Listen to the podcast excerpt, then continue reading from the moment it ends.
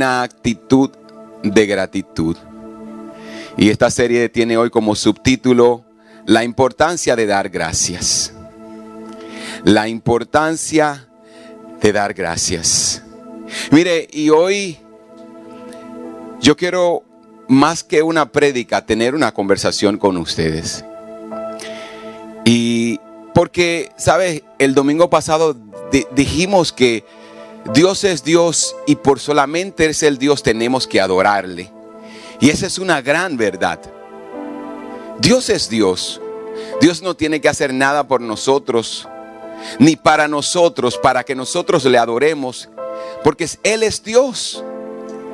Pero entre ese espacio de yo sé, de saber que Él es Dios, que mi mente sabe que Él es Dios, y llevar esa creencia, ese mandamiento, ese entendimiento a mi corazón, hay, hay una gran distancia.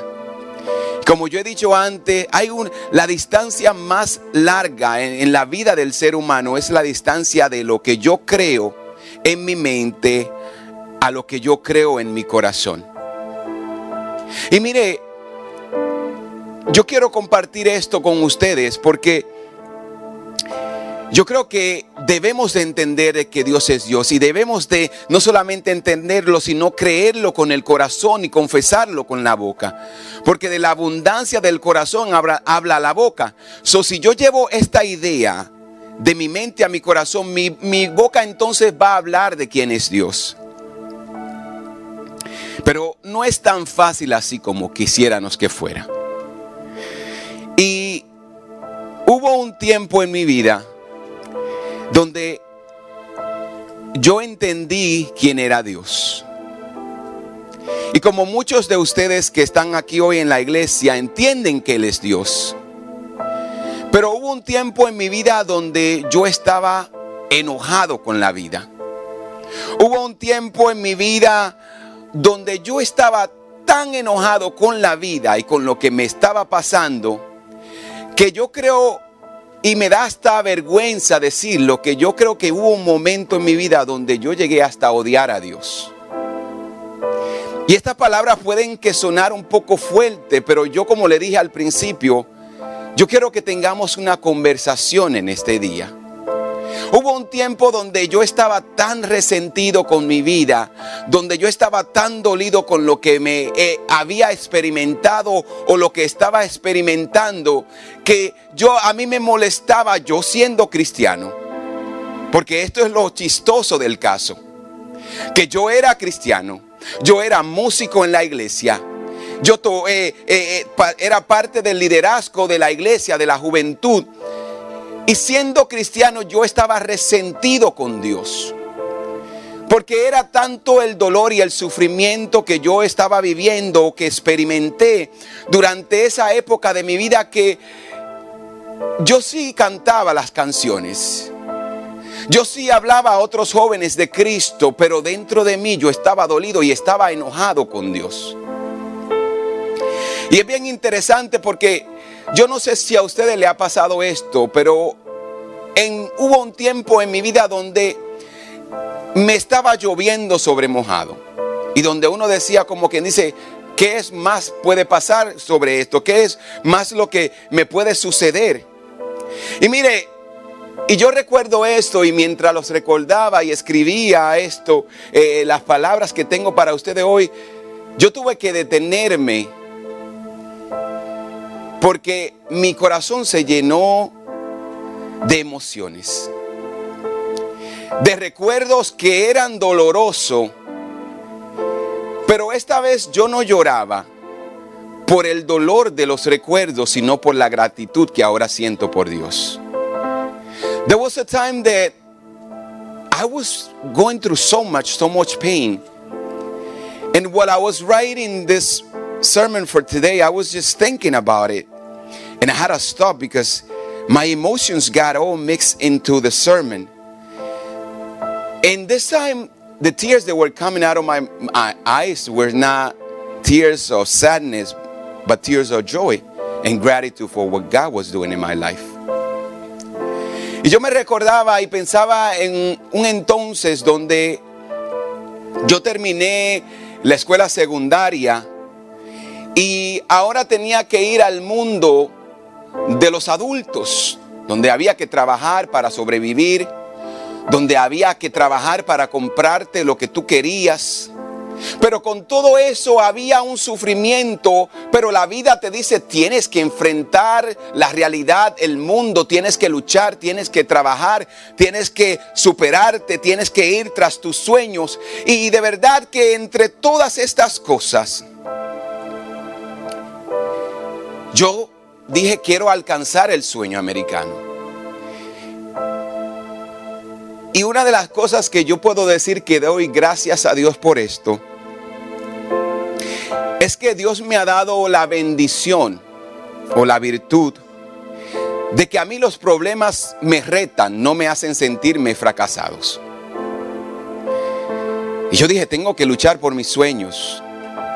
Yo tenía sueños de estudiar, de ir a la universidad, pero no habían los recursos ni la capacidad. There is no, the resources were not there, so I had to work to get to a position, then I could go to school. Y yo me recuerdo que mi primer trabajo, después de terminar la secundaria, fue una, una compañía, una factoría con mi hermano Alfredo. Comencé a trabajar ahí y tuve que trabajar todo un año para comprarme mi primer carro. Esas son cosas que a veces yo trato de explicarle a los jóvenes de ahora y dicen, en la casa hay dos carros. Pero yo tuve que trabajar todo un año, a whole year, to buy a car. Y usted mira esto y dice, bueno, pastor, todo lo que tenemos que hacer y es la realidad, todos tenemos que trabajar y todos trabajamos y luchamos y a veces tenemos dos trabajos para alcanzar nuestros sueños. El trabajo es algo normal. Junto todo yo el dinero. I was able to save all the money to buy the car. Voy a donde una persona conocida de la familia y le digo, quiero comprar un carro. Y él me dice, son tanto. Creo que para ese entonces eran 3 mil o 4 mil dólares. Lo cual sigue siendo mucho dinero hasta el día de hoy.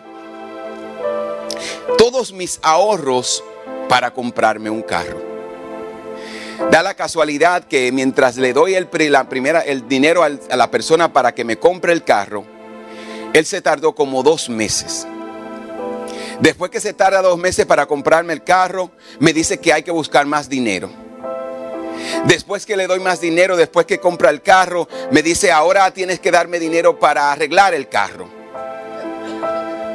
Y usted dice, pero ya yo te di todo lo que yo tenía. Yo pasé un año entero trabajando. I work a whole year to say, to buy the car. You gave me a price. Now I gotta give you more money for the car and I gotta give you money to repair the car. Bueno, seguimos trabajando, ya usted sabe, comiendo nuros, porque esa es la, esa es la vida de la juventud que es, está soltera y sola y vive sola. Y después de eso, compro el carro, me arreglan el carro algo, ese carro tenía una gran peculiaridad de que si usted no se bañaba el domingo para ir a la iglesia, el día que llovía usted se iba, y se iba a bañar porque tenía un sunroof que liqueaba y se, se le metía agua y cuando usted frenaba, lo bañaba antes de llegar a la iglesia o lo bautizaba. Compro el carro, voy a buscar el seguro y cuando llego donde la persona de seguro me dice, para ti son 275 dólares. 275 dólares monthly. Yo estoy ganando poco. Yo digo, wow, esto es mucho dinero.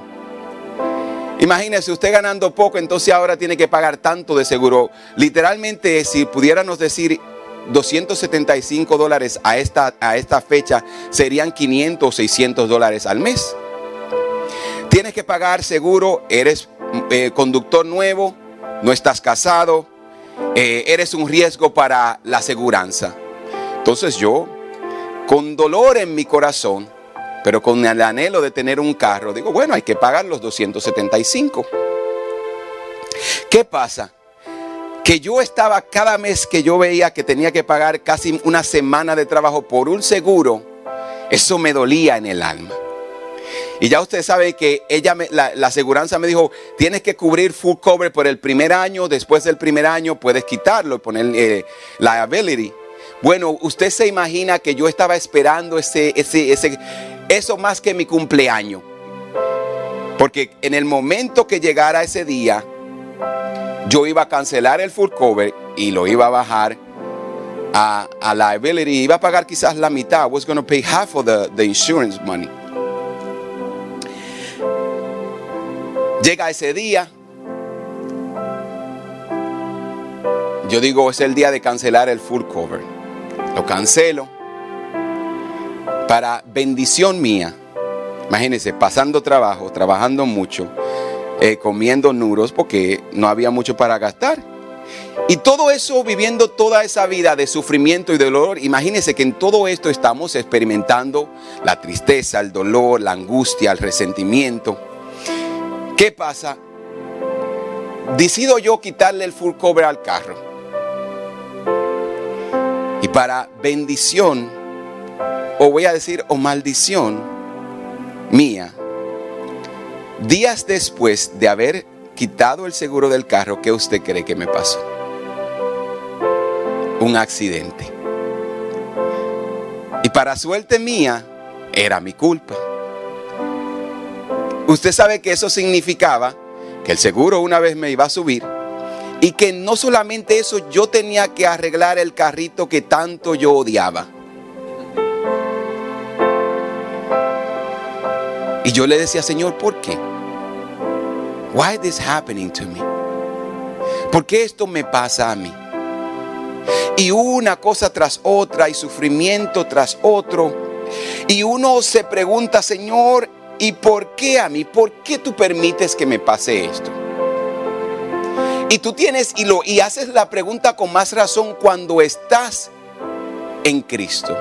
When you are with God, you ask, you even get te, te, enojas más, te molesta más, it bothers you more because you start asking God, but I'm I'm a Christian.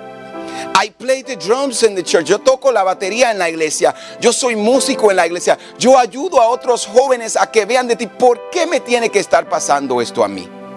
Why is this happening to me? You don't love me. You don't love me. I don't like you. I don't I don't even want to I talk about you but I don't really want to be your friend. Yo hablo acerca de ti pero no quiero ser tu amigo. Y eso fue el resentimiento y la pregunta que yo me hacía y yo con la que yo peleaba y preguntaba, ¿por qué, Señor? Imagínese que usted tenga que vivir todas estas calamidades y yo me atrevería a decir, y si le dieras el micrófono a ustedes, ustedes han experimentado más calamidades que yo. Usted pudiera decir, pastor, ah, eso no es nada comparado a lo que yo he sufrido y lo que yo he vivido.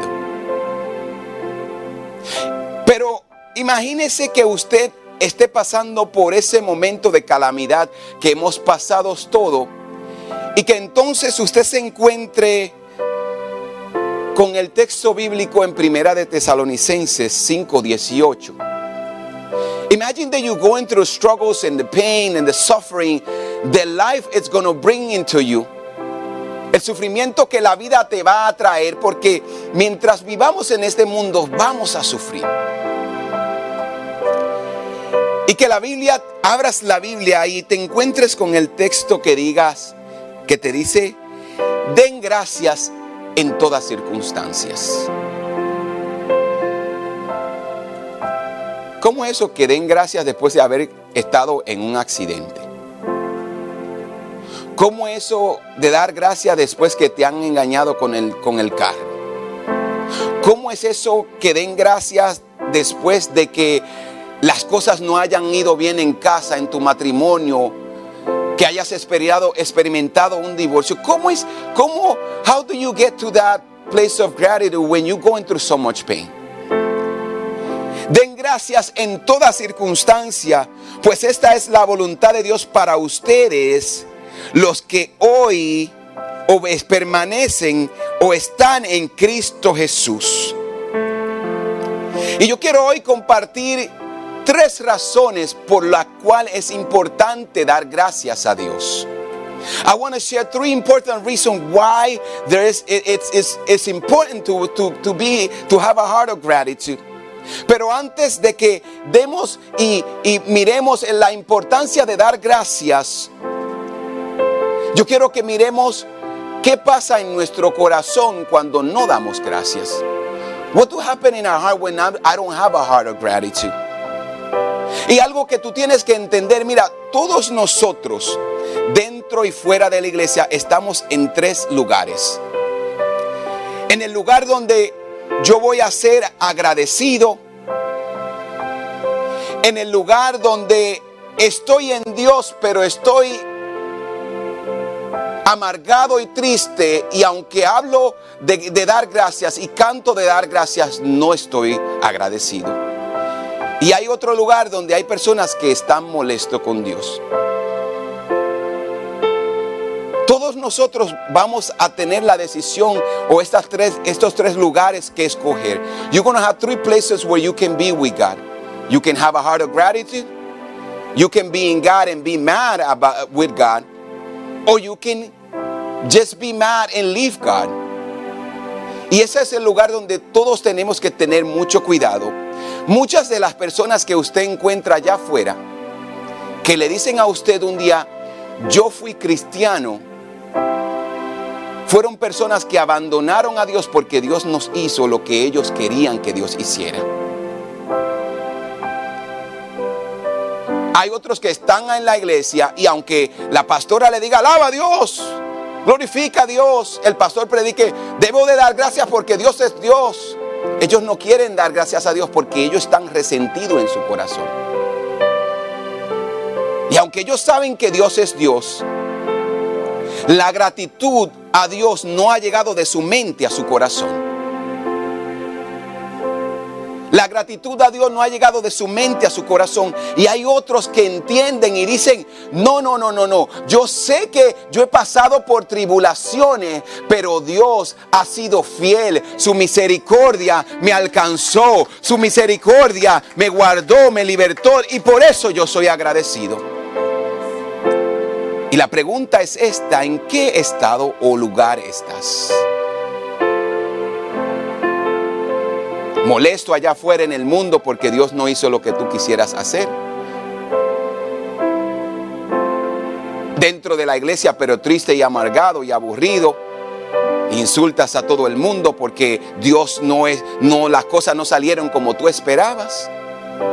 O en la iglesia y feliz y contento porque a pesar de que estás teniendo dificultad, tribulaciones en la iglesia, sabes que Dios está contigo.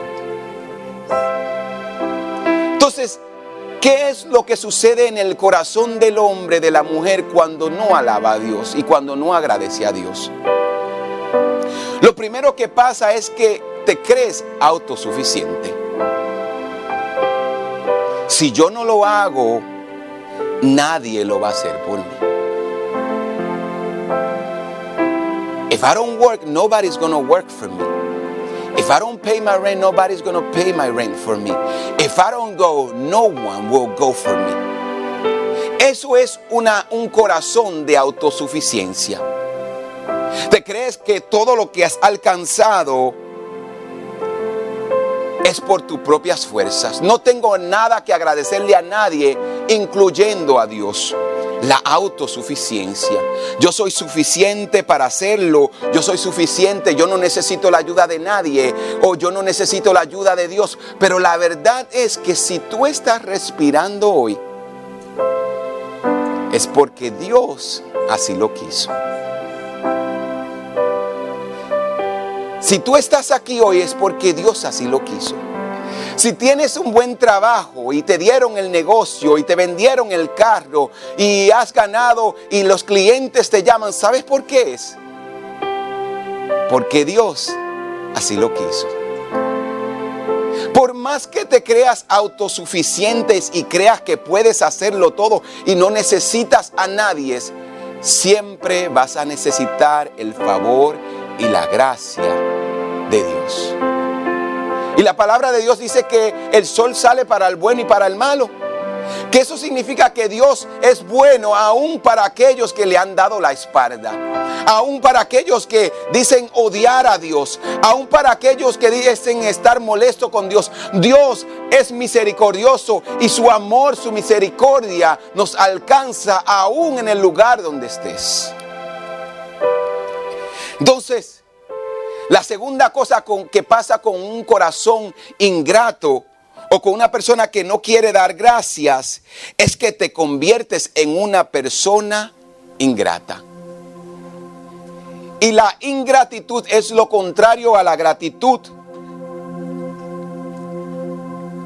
La ingratitud no solo confunde o oscurece los ojos del alma para no ver a Dios, sino que te hace, te llena de resentimiento. Mira, primera perdón, Romanos 1:21 dice, es cierto que conocieron a Dios, pero no le adoraron como Dios ni le dieron las gracias. En cambio, su corazón o en cambio su mente se entenebreció y comenzaron y como resultado comenzaron a tener mentes necias, a inventar ideas acerca de Dios. Cuando tú no le das las gracias a Dios, eso solamente te lleva a tener ideas necias, como yo soy suficiente, como yo lo puedo obtener, como yo puedo alcanzarlo con mi propia fuerza. Y te, te ayuda y te lleva a pensar que tú no necesitas a nadie, que tú no necesitas eh, la ayuda de ninguna persona, incluyendo la ayuda de Dios. Pero aún Dios, y, la otra cosa que te lleva, o la necedad es hacer la pregunta, ¿por qué un Dios bueno permite que pasen cosas malas? Why do a good God let bad things happen in the world? A mind that does not have a heart of gratitude start asking questions. Why do you let that person die, God? How can you be a good God and let bad things happen in the world? How can a good God let earthquakes destroy the earth and the world, the fires, the accident? How can a good God let my brother, my sister die in a car accident, in a shooting? How can a good God let uh, those bad things happen in a world like this? If you are good, why you let bad things happen? ¿Por qué si eres un Dios bueno permite que cosas malas sucedan? Y esas son las preguntas de aquellos que no tienen un corazón agradecido. Y esas son las preguntas que han llevado a mucho a que su mente se oscurezca. A decir, Dios no existe. Y es por eso que eso es lo que sucede cuando una persona no entiende que Dios es Dios. Y que todo lo que pasa en nuestra vida es el resultado del pecado, de nuestra separación de Dios. Jesucristo mismo dijo, en este mundo ustedes van a tener tribulaciones, pero confíen, yo he vencido al mundo. Entonces, eso es la que pasa en el corazón que no, no quiere agradecer a Dios. La otra cosa eh, mala que pasa o es que la ingratitud nos convierte en personas amargadas. yo no sé usted, pero a mí no me gusta estar con personas que me van a amargar la vida. Uno, uno, trata como pastor y uno dice y uno lucha, pero nadie quiere estar con una persona que, que todo lo que habla es negativo, que todo lo que habla es amargura, que todo lo que habla es tristeza. Nadie quiere estar así. Cuando una persona es ingrata, se convierte en una persona amargada y nadie quiere estar con una persona amargada. ¿Por qué? Porque le va a amargar la vida a otro. Entonces, esas son las cosas negativas que pasan en el corazón de las personas cuando, cuando se separan de Dios, cuando dicen yo no le voy a agradecer a Dios nada porque Dios no ha hecho nada por mí. Pero te voy a decir algo, que si tú estás respirando, ya Dios hizo suficiente porque te dio la vida, porque te ha dado fuerza y porque puedes respirar. Entonces, pastor, ¿Cómo puedo llegar a un corazón agradecido de Dios? Si la ingratitud causa todas estas cosas negativas, necedad, oscuridad, eh, eh, make you bitter because you have a heart or ingratitude and you don't and you don't recognize God in everything that you do and you become sad. But cuando tienes un corazón agradecido, hay tres cosas que pasan en el corazón. Hay muchas cosas que pasan, pero yo dije, si, menciono todas las cosas buenas que pasan por, la gratitud, entonces vamos a hacer una, una prédica de cinco o seis horas, o un día, o toda la vida. Pero yo quería nombrar tres. Y la primera cosa que pasa en un corazón agradecido es que dar gracia a Dios produce paciencia. When I have a heart of gratitude, I also become patient. Dar gracias a Dios me ayuda a ser paciente. El mandato simple y directo del apóstol Pablo es decir, den gracias en todo y el, la persona que permite que su corazón se convierta en un, un, corazón agradecido va a encontrar la gratitud y va a dar gracias a Dios. Ningún creyente puede decir yo no voy a tener problema, pero sí puede ser agradecido. ¿Sabes por qué? Porque en medio de los problemas, de las circunstancias, tú puedes levantar tus manos y decir todavía estoy de pie, todavía estoy respirando, todavía tengo la paz y comienzas a esperar porque Dios ha sido bueno. Mire, toda persona que vive después del COVID debería ser agradecido. Porque, ah, no, pero eh, el COVID mató a las personas que estaban enfermas. Yo conozco de personas que no estaban enfermas y ya no están. Dios te ha guardado. Dios te ha cuidado. Y cuando tú eres, entiendes esto, tú vas a ser paciente y tú vas a decir, en medio del dolor, yo voy a esperar en Dios. En medio de la tristeza y la tribulación, yo voy a esperar en Dios porque Dios es fiel. Mira lo que dice Santiago 1, verso 2 y 3. Hermanos míos, Gozaos profundamente cuando halléis en diversas pruebas, sabiendo que la prueba de vuestra fe produce paciencia. Sabes, la paciencia es la facultad de aprender a esperar por alguien o por algo sin desmayar durante esperas. La paciencia tiene una, una estrecha relación con la paz o con la calma cuando eres paciente, aprendes a tener paz. Una persona que es impaciente es una persona que sufre de, colesterol, que sufre de, presión alta. Una persona eh, impaciente es una persona que siempre está estresado, que está preocupado, que siempre está en pánico. Una persona impaciente, usted nada más le hace así y, le, y le brinca, como decimos nosotros, como una cacata. Porque una persona impaciente no sabe estar tranquilo porque ya dentro de su alma, en su espíritu, en su mente, hay una tormenta, hay un tornado, hay, una, hay algo que lo está abatiendo. Y es por eso que muchas veces usted puede fácilmente con una persona que es impaciente encontrarse en problemas. Pero aquellos que conocen y entienden quién es Dios, y aprenden a desarrollar la paciencia, aprenden de que Dios está en control en medio de las tormentas. Aprenden de que en medio de las tribulaciones y en medio de las tormentas, Dios está ahí. Ellos dicen, yo voy a esperar en Dios porque hasta donde yo creo, Él nunca me ha defraudado. Y hasta donde yo reconozco en mi historia de, fe, Dios nunca me ha, me ha abandonado. Entonces, algo que todos necesitamos, en especial aquellos que esperamos el retorno de nuestro Señor Jesucristo, es ser paciente. Porque si usted no tiene paciencia, usted va a desistir a la fe. Porque yo desde que tengo uso de, razón y conocimiento, yo oigo a mi abuela todo el tiempo, Cristo viene.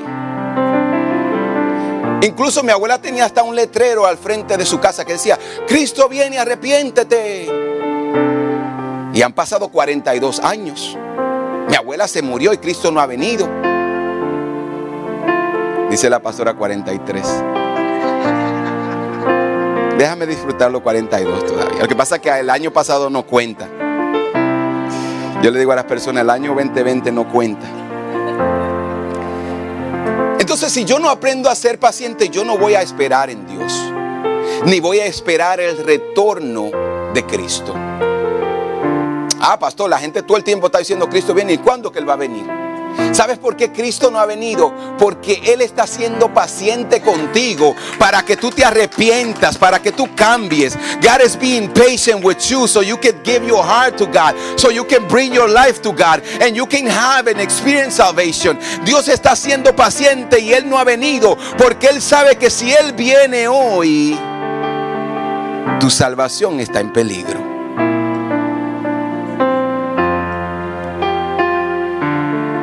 Entonces, si Dios, Señor, ven. Es como el cuento que, el, alagio que dice, hay una gran diferencia entre llamar al diablo y verlo llegar. Señor, ven. Y cuando tú te pones a analizar, espérate, pero yo no estoy ready para esto, no. Y si Dios viene hoy, me iré yo al cielo. Porque sabes que tu vida no está en orden con Dios. Entonces, Dios está siendo paciente por ti. Dios está siendo paciente por cada uno de nosotros para que nosotros podamos entender de que Él quiere que todos sean salvos, de que Él quiere que traigas tu vida a la rectitud, al orden, a la santidad, al camino de la salvación, para que te encuentres en Él y te mantengas en Él, porque estando en Él es como se experimenta la salvación, la vida, la paz eterna que tu alma necesita. Mire, el, salmista también se encontró en lugares de desesperación y, de frustración. Y en el Salmo 40, del 1 al 3, él dice, pacientemente esperé que el Señor me ayudara. Y él, me, y él se fijó y oyó mi clamor. Me sacó del foso de la alegría. No, me sacó del foso de la desesperación lodo y del fango. Puso mis pies sobre un suelo firme y a medida que yo caminaba me estabilizó. Me dio un cántico nuevo para entonar un himno de alabanza a nuestro Dios. Muchos verán lo que Dios hizo y quedarán asombrados y pondrán su fe en Dios. ¿Sabe? El salmista dice, yo me encontraba en el lodo, yo me encontraba desesperado, yo me encontraba en tribulación y yo esperé en Dios. Él me oyó, Él me sacó de la tribulación, del lodo, del fango, de donde yo me encontraba y ahora me ha dado un cántico nuevo y por eso digo que Él es el centro. Eso digo que Dios ha sido bueno. Y esa bondad de Dios ahora es de testimonio para aquellos que no creen. Entonces, el salmista dice, por eso yo alabo a Dios y tengo un cántico nuevo. Y ese es el cántico que todos nosotros debemos tener. Porque yo me, me pongo a pensar en cántico. Y cuando usted Mira la vida del no cristiano. Ellos van a los lugares de celebración o a la discoteca supuestamente a disfrutar. Pero póngase a escuchar las canciones que ellos cantan. Las canciones que el mundo canta no son canciones de alegría. Son las canciones de me voy a cortar la vena porque la mujer me dejó, me fue infiel. Con otra versión más reciente, me chapió la mujer. Y cuando usted mira todo eso, usted se da cuenta que el cántico del mundo no es un cántico alegre de celebración, mas cuando vienes a Cristo tú entiendes que Dios ha sido bueno, que Dios ha sido misericordioso, que su bondad es eterna, que Él me ama, que Él me rescata, que Él me salva y por eso yo soy agradecido. Y yo voy a esperar pacientemente en Dios. ¿Sabe por qué? Porque al final de mi historia yo voy a ganar. Porque Él me dijo que aunque yo tenga tribulación, que aunque yo tenga dificultades, que aunque yo tenga que llorar y sufrir, ya Él venció al mundo. Y porque Él venció, yo voy a vencer. Porque Él ya resucitó, yo voy a resucitar en Él. Y es por eso que yo soy paciente y espero en Dios. La segunda cosa que debemos entender es que cuando yo doy gracias, yo recibo gracia. When I give thanks, I receive thanks. Or I receive grace. When I give grace, grace, I receive grace. Cuando yo doy gracia, yo recibo gracia. Señor, gracias por tu misericordia. Señor, gracias por la vida. Gracias, yo te adoro, yo te bendigo. Cuando tú te levantas en la mañana y dices, Señor, yo me siento agradecido por este día de hoy. Yo me siento porque puedo respirar. Y no solamente te levantas con esta oración, sino que vas allá afuera al mundo y le dices, mira, hoy yo estuve en un momento difícil, pero estoy agradecido por Dios. El mundo va a decir, pero yo necesito de eso que tú tienes. Y no sé, Dios sabe lo que Dios va a decir. Yo necesito más gente así. Yo voy a extender su día. Yo le voy a bendecir aún más. Porque esa, esa alegría, porque esa gratitud va a ser contagiosa en otros. Eso es lo que el salmista decía cuando él decía, muchos verán lo que Dios hizo y quedarán asombrados. ¿Que Dios hizo qué? Que se te murió el gato y que tú todavía estás sonriendo. Que te pasó y te botaron del trabajo o te dieron layoff del trabajo y todavía estás sonriendo. Dios ha sido bueno. Y la gente va a decir, yo necesito de eso que tú tienes. Porque yo aún teniendo trabajo estoy triste. Porque yo aún ganando mucho dinero soy infeliz. Porque yo aún teniendo una buena casa soy infeliz. Y tú no tienes nada y eres feliz, ¿cómo se alcanza eso? Muchos verán lo que Dios hizo, quedarán asombrados y le adorarán. Entonces tu gratitud a Dios, tu gracias a Dios va a mostrar a otros que Dios ha sido bueno. En el momento más oscuro es que la luz más brilla. Yo sé que todos nosotros hemos tenido momentos donde, donde decimos, bueno, esto se acabó. El doctor dijo cáncer. Y lo primero que usted dice es, ¿a dónde estará la póliza de seguro de vida? Porque usted no piensa ni siquiera que se va a morir, usted piensa qué va a pasar con lo que yo voy a dejar detrás. Piensa y comienza a hacer planes. Y usted piensa en muerte.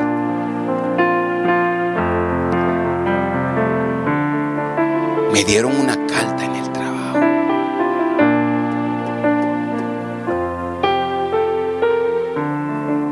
¿Y ahora qué yo voy a hacer? El carro se me dañó y cómo yo voy a llegar al trabajo. Tuvo un accidente y ahora qué va a pasar conmigo. Y en ese momento más oscuro de nuestra vida es que vemos la luz de Cristo brillar. En ese momento cuando tú decías no hay esperanza, es que Jesucristo llega y dice paz, paz a vosotros. Es en el momento donde Jesucristo dice, viento, mar, Y es ahí donde nosotros vemos la luz de Cristo brillar a tal manera que podemos, lo único que podemos decir, ¿y quién es este? Que hasta el viento, la tormenta, el mar, los problemas, las enfermedades le obedecen. Cuando tú ves la vida más oscura, es ahí donde te encuentras y ves la luz de Cristo más brillar en tu vida. Y por eso nosotros tenemos que ser pacientes y dar gracias a Dios en medio de las circunstancias, en medio de los problemas, porque Dios ha sido bueno y Él va a abrir un camino donde no hay camino. La tercera cosa es esta. Que dar gracias nos ayuda a ver la misericordia de Dios. Grace, Thanksgiving help us see the mercy of God in our life. Y tú sabes cómo yo he podido, yo llegué de una persona amargada y triste, angustiada, molesta con Dios, a un corazón agradecido. Fue porque ahora cuando yo miro mi historia, las dificultades, los accidentes, yo digo, yo podía haber muerto en ese accidente. Porque cuántas personas no mueren en un accidente, mas Dios me salvó. Yo había podido quedarme en la calle cuando perdí el trabajo. Pero ¿sabes lo que Dios hizo?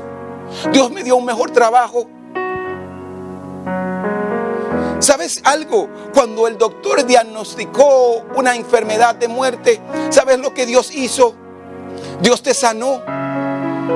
¿Cuántas personas no le diagnostican cáncer y no viven para contarlo?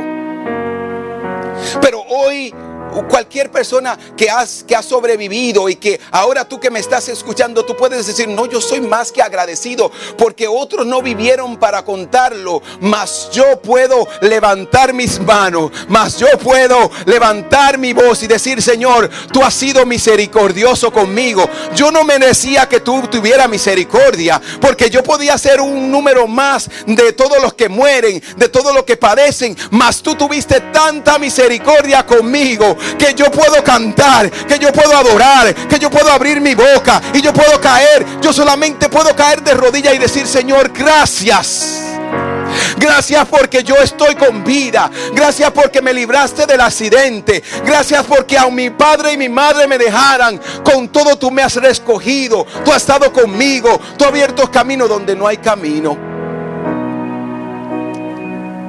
Y cuando tú entiendes que Dios ha sido bueno, tú comienzas a ver la misericordia de Dios. Tú también comienzas a decir, Señor, tú has sido demasiado de bueno conmigo. Yo no tengo palabra para agradecerte. Lo único que yo puedo decir es gracias. Señor, gracias por amarme. Gracias por perdonarme. Gracias por cuidarme. Gracias por librarme en el desierto. Porque hay algunos que han tenido que vivir un desierto literalmente. Yo conozco de personas que dejaron su país, que pasaron todo un desierto, que pasaron por manos de traficantes, de malhechores, y Dios te libró, y Dios los ha librado. Hay muchos que mueren en el desierto. Hay muchos que murieron en una yola. Hay muchos que no están aquí para contarlo, mas tú estás aquí. La misericordia de Dios ha sido demasiado de bueno contigo. Aun cuando tú lo perdiste todo. Y cuando la gente decía, wow, este hombre tan bien que estaba, tan bien que le fueron los negocios. Ese hombre era un hombre próspero y míralo donde está hoy. ¿Sabe lo que Dios hizo? Dios una vez más te dio la oportunidad de levantarte y ahora tienes más de que todo lo que has perdido. Dios ha sido bueno contigo. Mira, tú fuiste quizás el que la gente dijo, ah, de ese no va a salir nada bueno. Ese muchacho creció en el barrio y con los tigres del barrio y con la gente mala del barrio. De ahí no puede salir nada bueno.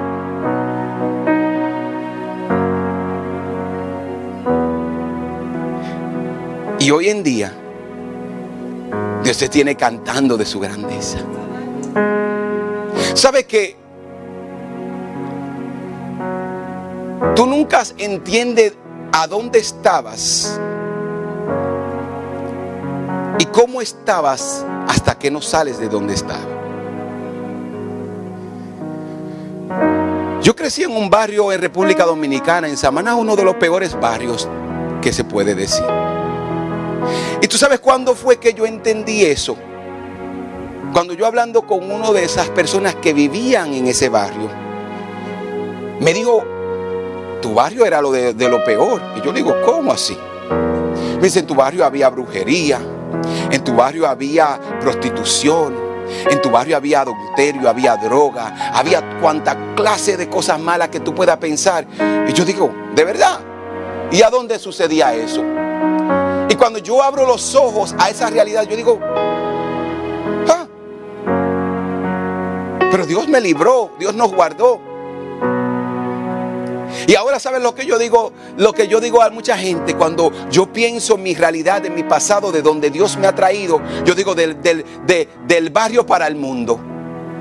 Porque Cristo ha sido bueno conmigo. Y aunque yo venía de un barrio y quizás no se podía esperar nada bueno de lo que salían de ese barrio, Dios me escogió para yo testificar de su grandeza y decirte a ti que si Él lo hizo conmigo, Él lo puede hacer contigo. Que si Él me puede usar a mí, Él también te puede usar a ti. Que su misericordia está disponible. Su misericordia es nueva para todo aquel que quiera recibirla. Para todo aquel que quiera creer. Para todo aquel que quiera abrazarla. Para todo aquel que quiera venir, hay misericordia. Y sabes algo, que no solamente hay misericordia, sino que hay esperanza, sino que hay vida eterna en Cristo Jesús.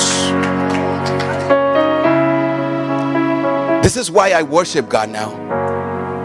Because I know that I don't deserve to be where I am today. Porque yo sé que yo no merezco, yo no soy nada, soy una persona súper especial para estar donde estoy. Mas sin embargo la misericordia de Dios me alcanzó, su amor me perdonó. Yo le doy gracias a Dios porque Dios me ha librado de accidente, de enfermedad, de toda clase de problema. Y yo he podido ver su amor y su misericordia. Es por eso que yo doy gracias.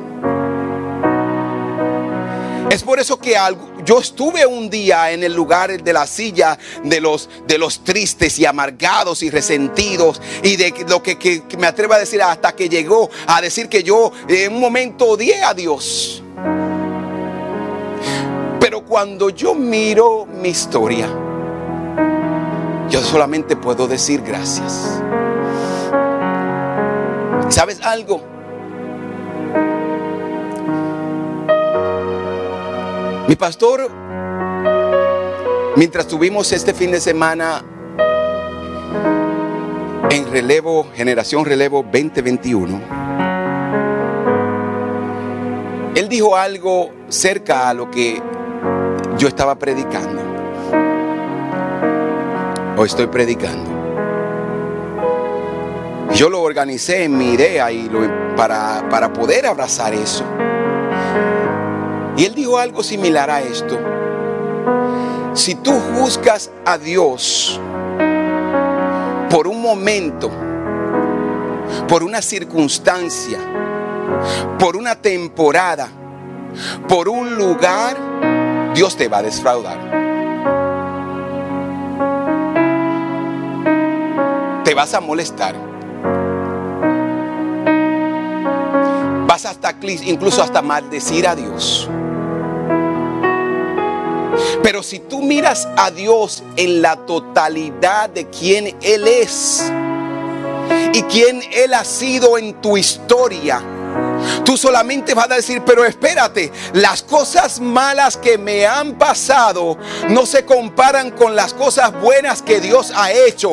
Y aun cuando me pasaron cosas malas, la palabra de Dios me dice que todo obrará para bien para aquellos a quien aman a Dios, para aquellos que confían, para aquellos que creen. Entonces, lo único que yo puedo hacer es mirar a Dios en la totalidad de mi historia. Y cuando mires a Dios en la totalidad de tu historia, vas a decir, Dios ha sido bueno, Dios ha sido misericordioso, Dios me ha sanado de la enfermedad, Dios me ha ayudado a levantarme de mi situación económica, Dios me ha librado de tantas cosas que lo único que puedo hacer es decir, gracias. Dios ha sido tan bueno que lo único que puedo decir es gracias. Dios ha sido tan bueno que lo único que puedo decir es gracia.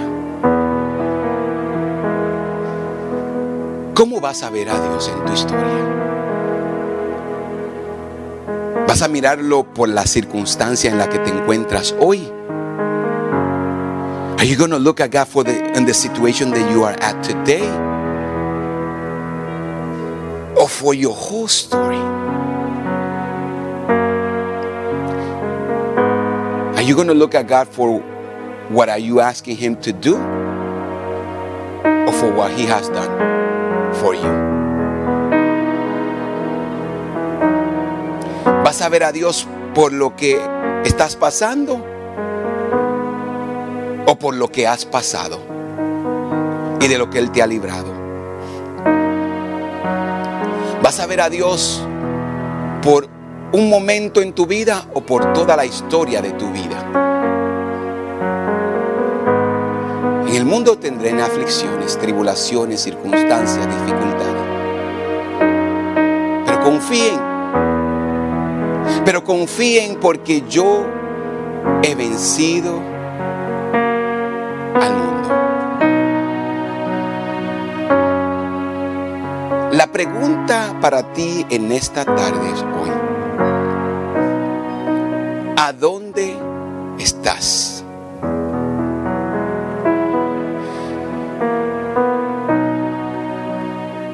¿Vas a hacer de lo que vas a abandonar la fe? porque Dios no hizo, ni fue bueno, ni ha hecho lo que tú esperas y quieres. Y te vas a ir al mundo. La triste realidad es que allá afuera en el mundo tú no vas a tener amigos que te van a consolar en tu tristeza. Porque ellos necesitan consuelo. Puedes estar en la iglesia triste, amargado, aburrido, hablándole mal a todas las personas que se pasan por tu frente, rechazando el cariño, el abrazo y el amor que esta familia te regala. No, porque yo no, son un hipócrita. Empezando contigo, obviamente, y conmigo. O vas a decir, ¿sabes algo? Yo prefiero alabar a Dios en medio de mi dolor, de mi tristeza, de mi llanto.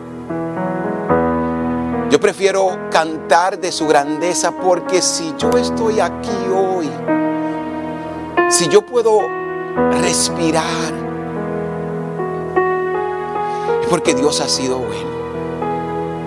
Y aún en medio del llanto, del dolor, de la tristeza, yo sé que Dios es fiel. Yo sé que Dios es fiel. No me voy a preocupar por nada porque sé que Él está conmigo. No me voy a angustiar por nada porque sé que Dios está conmigo. Y en vez de molestarme, de amargarme la vida, de resolver los problemas que no tienen solución, voy a dar gracias. I'm going to say thanks, God. I'm going to be grateful. Porque si Él lo hizo conmigo, Él lo puede hacer contigo. Porque aún en medio de mi dolor, la palabra de Dios me dice, den gracias en todo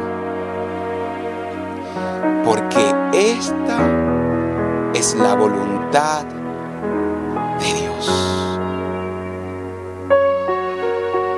La voluntad de Dios es buena, es agradable y es perfecta.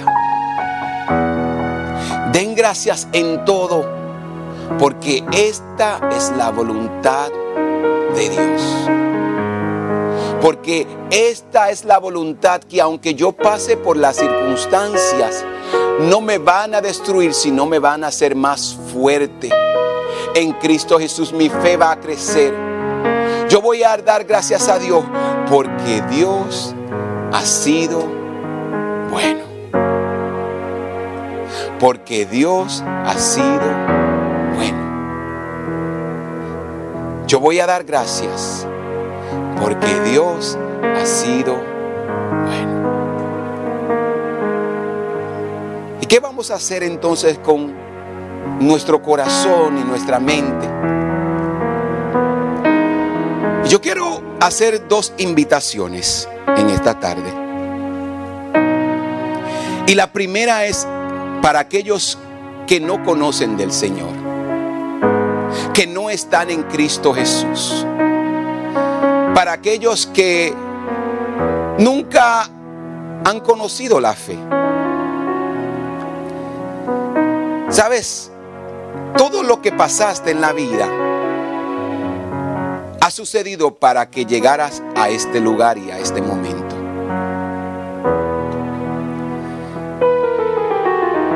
Toda persona que necesita ser salvo, necesita reconocer que, que necesita un Salvador. Para tú ser salvo, tú tienes que reconocer que necesitas un Salvador. Yo le decía a, las personas que andaban conmigo esta semana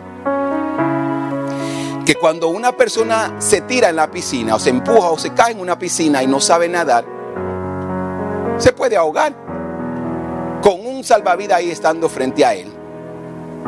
¿Sabes por qué? Porque si tú no pides ayuda, el salvavidas dice, pues, esto es lo que está disfrutando de la piscina.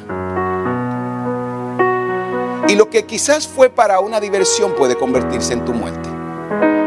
Pero hoy Dios te ha traído aquí o te has caído a la piscina, ¿sabes para qué? Para que pidas ayuda y Él salvarte.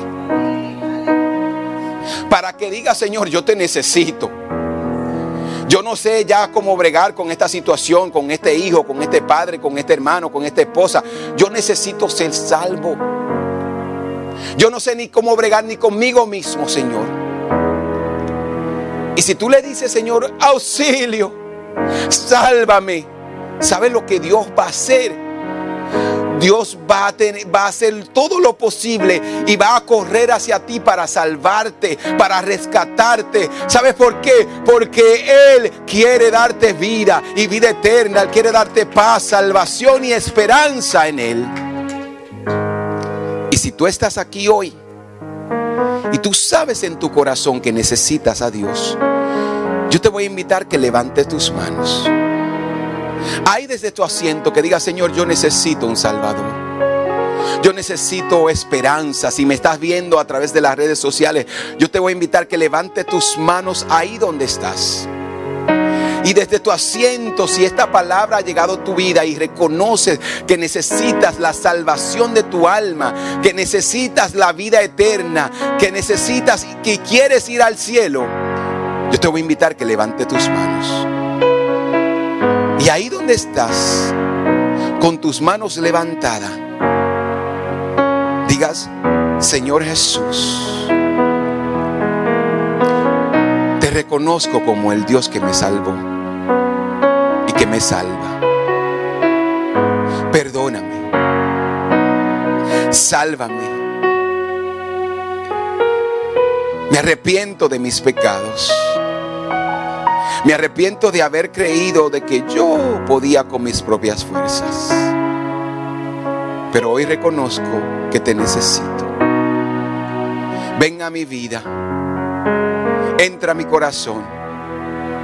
Mora en él de hoy en adelante serás mi Dios y mi Salvador. En el nombre de Jesús. Amén.